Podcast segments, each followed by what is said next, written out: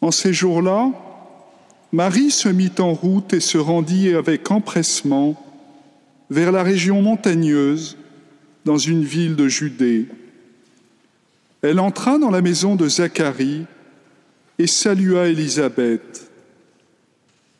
Or, quand Élisabeth entendit la salutation de Marie, l'enfant tressaillit en elle. Alors Élisabeth fut remplie d'Esprit Saint et s'écria d'une voix forte, Tu es bénie entre toutes les femmes, et le fruit de tes entrailles est béni. D'où m'est-il donné que la mère de mon Seigneur vienne jusqu'à moi? Car lorsque tes paroles de salutation sont parvenues à mes oreilles, l'enfant a tressailli d'allégresse en moi. Heureuse celle qui a cru à l'accomplissement des paroles qui furent dites de la part du Seigneur. Si vous le voulez bien, nous allons suivre la Sainte Vierge.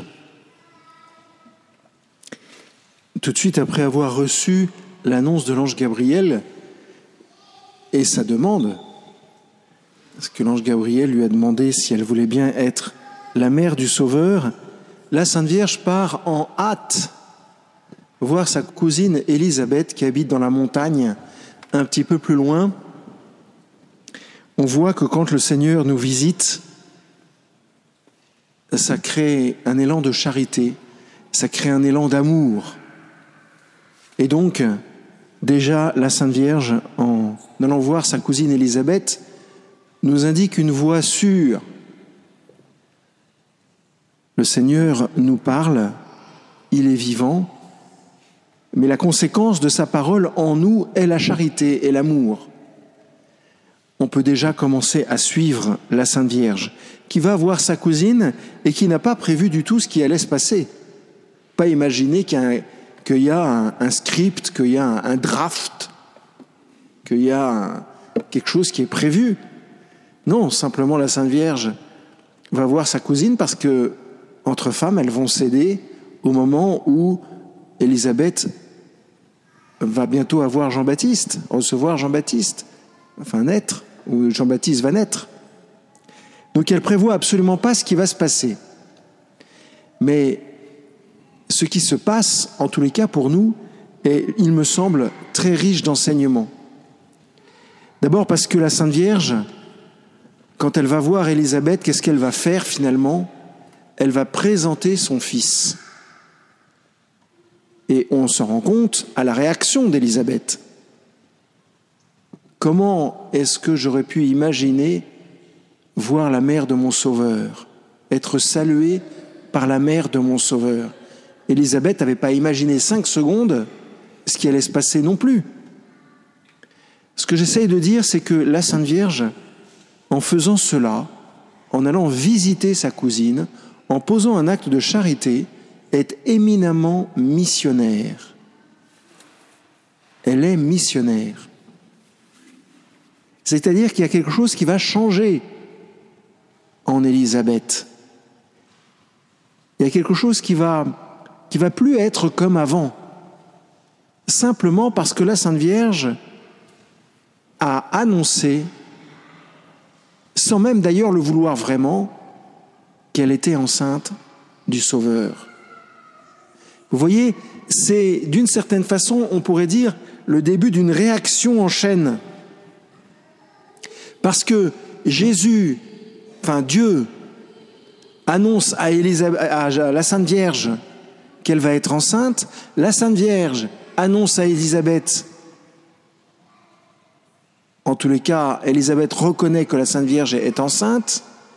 Et du coup, Jean-Baptiste, à l'intérieur d'Élisabeth, dans le ventre d'Élisabeth, va tressaillir de joie. Et le mot en hébreu est, alors c'est écrit en grec bien sûr, mais la transcription en hébreu est danse de joie. Et Jean-Baptiste danse de joie.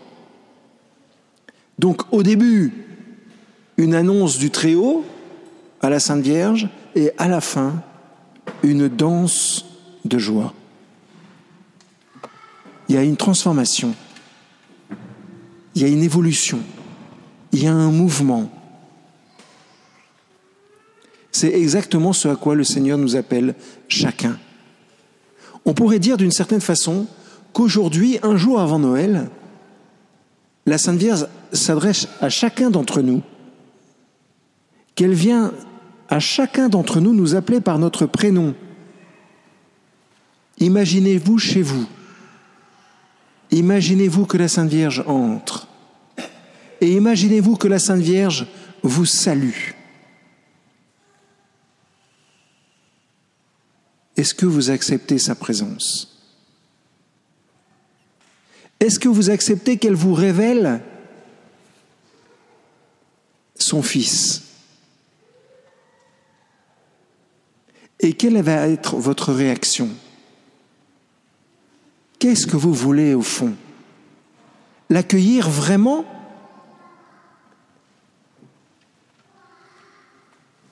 Ou penser à autre chose, ou faire autre chose?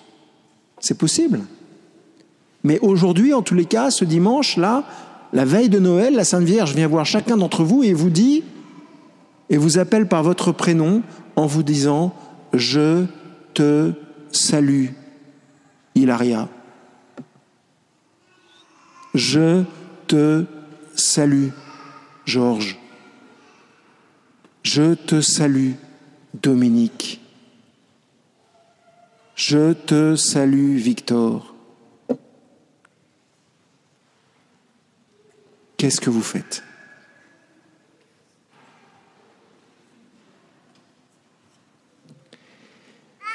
J'espère, comme enfant de Notre-Dame des Victoires, vous l'accueillez, j'imagine, un peu confusément, un peu tout simplement. Mais si vous faites cela, l'accueillir tout simplement, je vous promets au nom de Dieu une grande joie. C'est cela le message d'aujourd'hui. Le Seigneur Dieu nous envoie la Sainte Vierge et si nous la recevons, il nous promet une grande joie, quelque chose qui va changer en nous, quelque chose qui va évoluer en nous, qui va plus être comme hier, le 22. Le 22, on était d'une certaine façon, aujourd'hui on est le 23, si on accueille la Sainte Vierge, il y a quelque chose qui va se passer entre le 23 et le 24. C'est ça que le Seigneur nous dit à chacun. Pour vous illustrer mes propos, et en priant ce matin, en, réfléchissant à, ce commentaire de l'écriture que j'allais vous faire, m'est venue une histoire que j'ai lue dans un livre écrit par le père Pascal Hyde. J'espère que je ne vous l'ai pas déjà raconté, sinon tant pis pour vous. Mais c'est une histoire que je trouve merveilleuse qui est vrai, qui est vrai. Ça se passe à New York, dans un restaurant. Et euh, vers 21h30, 22h, deux personnes s'apprêtent à payer l'addition et sortir du restaurant. C'est deux copains qui, qui ce jour-là, ont décidé de se retrouver et de, passer un bon moment ensemble, de dîner. Ils achèvent leur dîner, ils s'apprêtent à sortir. Et le barman leur dit, pas besoin de payer l'addition, les messieurs qui viennent de sortir ont payé pour vous.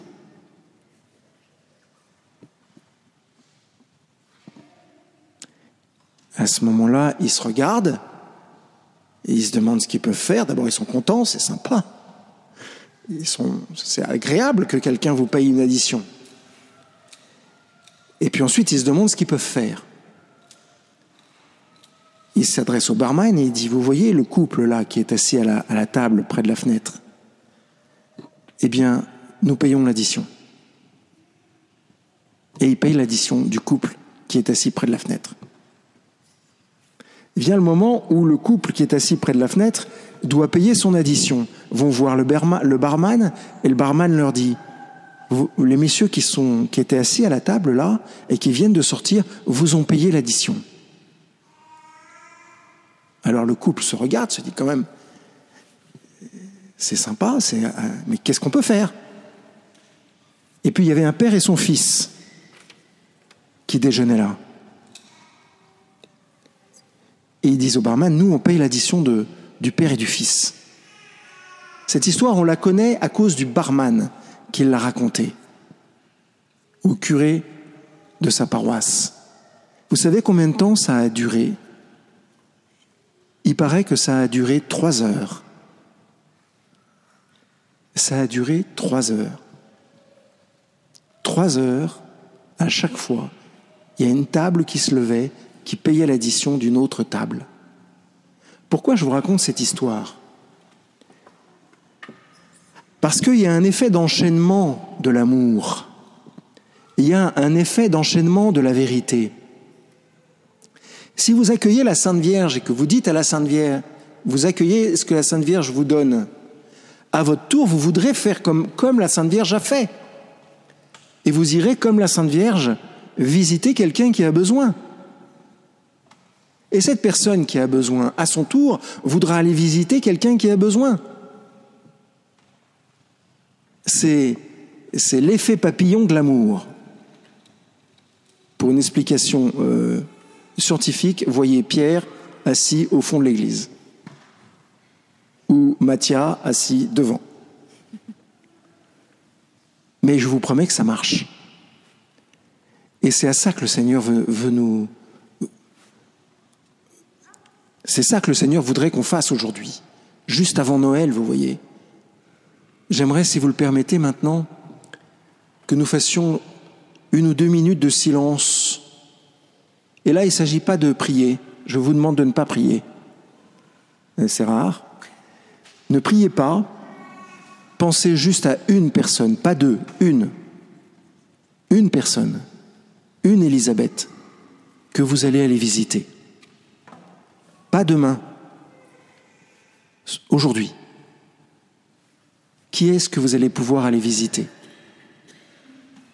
Ça peut être un commerçant, profitez-en, ils ont toutes leurs boutiques ouvertes. Ça peut être un ami, ça peut être un, cousin, ça peut être, ça peut être aussi un long coup de téléphone. Vous savez, le genre de coup de téléphone où on ne décide pas de la fin du coup de téléphone.